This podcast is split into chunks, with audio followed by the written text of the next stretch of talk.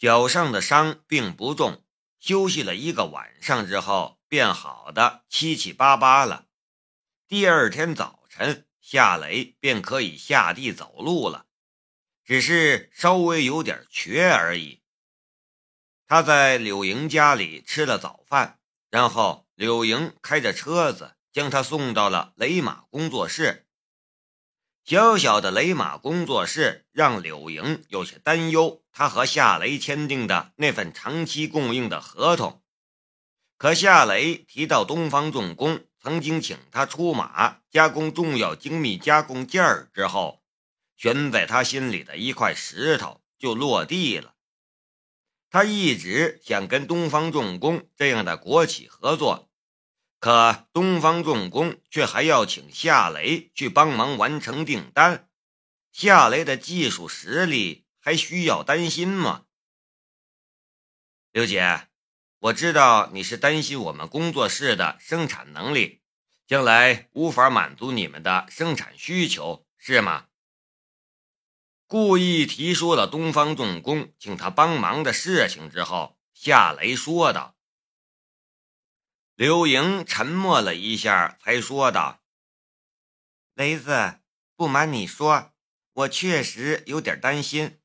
你的工作室这么小，我们的产品上市之后肯定会大量生产的，那需要很多零件以你们现在的生产力。”你根本没法供应我们呐！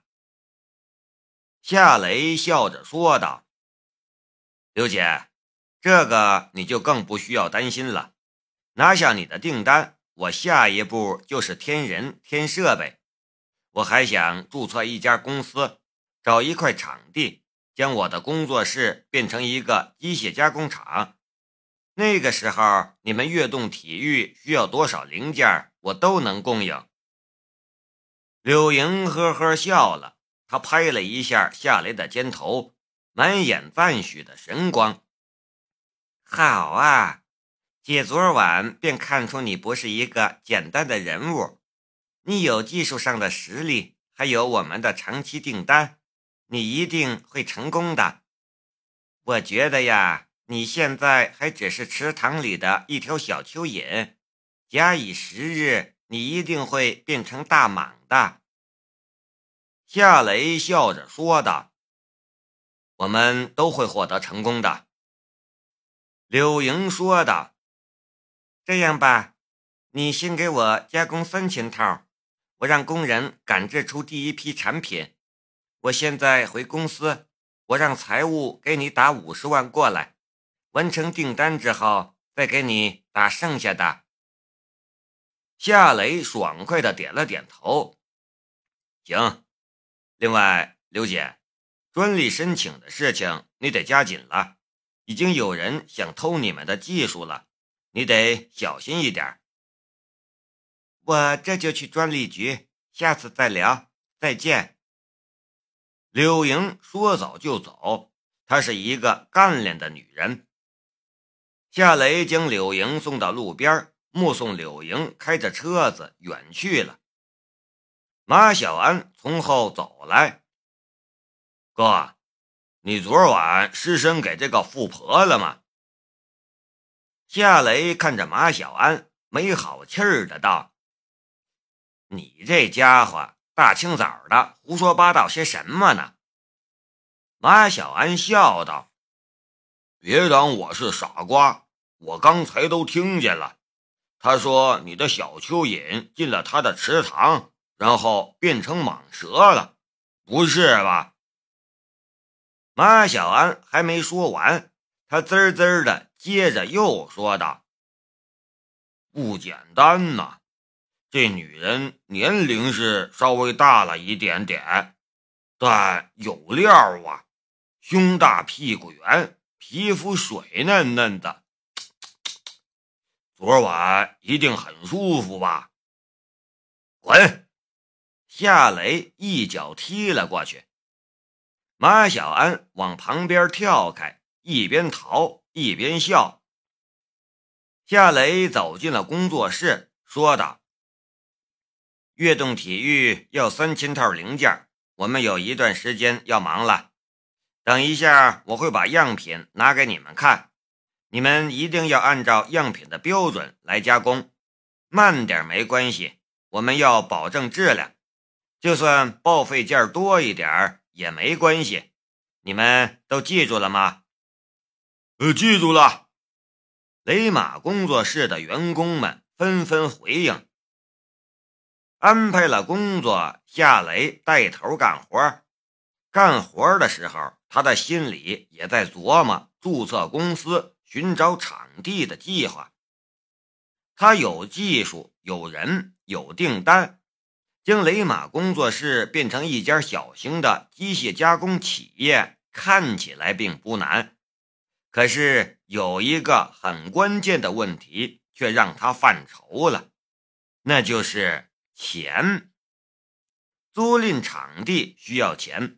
购买设备需要钱，招工需要钱，另外还有临时住宿、食堂和保险等等，一大堆需要花钱的项目，少说也得五百万，而他根本就拿不出这么多钱来。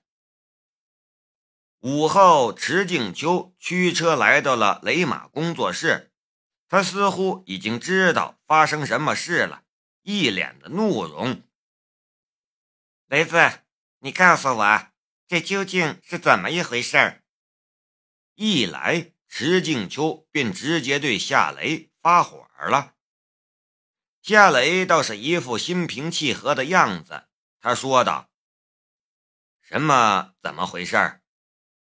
什么事儿？你自己清楚。你这个卑鄙的家伙！”石静秋的唾沫星子都快喷到夏雷的脸上了。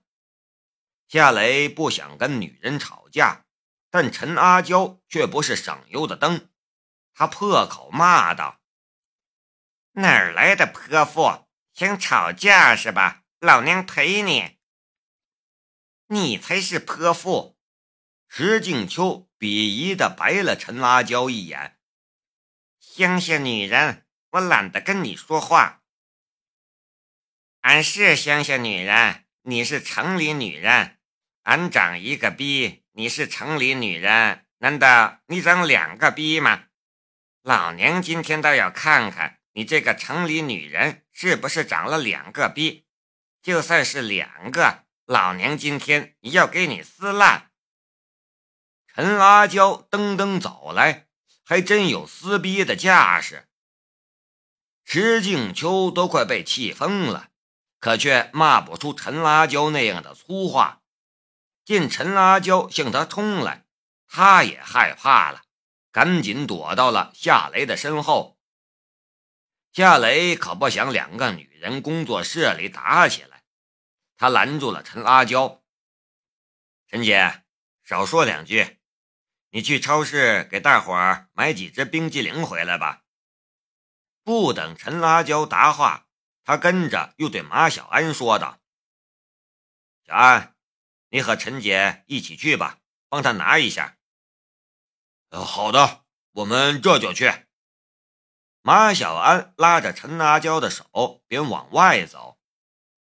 陈阿娇一边走一边嘀嘀咕咕的骂人：“烂货！你以为你是谁呀？在俺们村还没人敢和俺吵架呢，敢找俺端雷老板的茬，俺用口水淹死你！”哼！马小安拉着陈辣椒离开了之后，周小红和王有福、杨本才等人也走出了工作室。石静秋冷笑道：“这就是你请的员工，没素质。”夏雷说道：“陈姐是一个豁达的女人，她骂人虽然难听一点。”但她比很多人都要光明磊落。你什么意思？你是在说我不光明磊落吗？石静秋怒气冲冲的道：“夏雷，你别忘了，今天是我来找你算账的。算什么账？我给你拉客户，你居然背着我去见我的客户，把我撇开。你这么做就够光明磊落了吗？”我不该找你算账吗？石静秋气势汹汹，他觉得他占着道理。夏雷冷笑了一声：“石总给出的价钱是三百一十块，你暗扣五十，只给我二百六，你还好意思找我算账？你把价钱压那么低，我这边自然要压低成本，用上次等的原料。人家刘总愿意吗？你这样做，人家还能和你合作吗？”我。石静秋无言以对。夏雷说道：“刘总昨天打听到这里来，我们一谈，你暗扣五十块钱的事情就暴露了，人家不愿意与你合作了，要直接跟我合作。我是不是要拒绝他才能让你满意呀？”我，石静秋的脸都被臊红了。夏雷说道。你走吧，我不想和你吵架。你回去冷静一下，等你想明白了，我们再谈。你就这样想把我打发走？石静秋瞪着夏雷。那你还想怎么样？给我二十万，我就走。夏雷笑道：“我为什么要给你二十万？如果不是我……”你能拿下悦动体育的订单吗？夏雷说道。看来我还是叫陈姐跟你谈好了，我跟你没法聊啊。你好，我们走着瞧。石静秋怒气冲冲的离开了雷马工作室。夏雷暗道：“你还真是敢开口，二十万。”你还真是想钱想疯了！事情闹到这个地步，与池静秋的合作关系暂时也就终结了。对池静秋这个人，夏雷没有愧疚，也没有感激。他与他合作，从一开始就是纯粹的商业行为。他需要订单，池静秋想赚差价和提成。池静秋把他当作可以吸血的牛，而他把池静秋当成引路的人，就是这么简单。雷马工作室的员工陆续走进了工作室之中，马小安和陈阿娇也回来了，俩人一个提着一大包的冰激凌，一个提着一大包瓜子、花生之类的零食。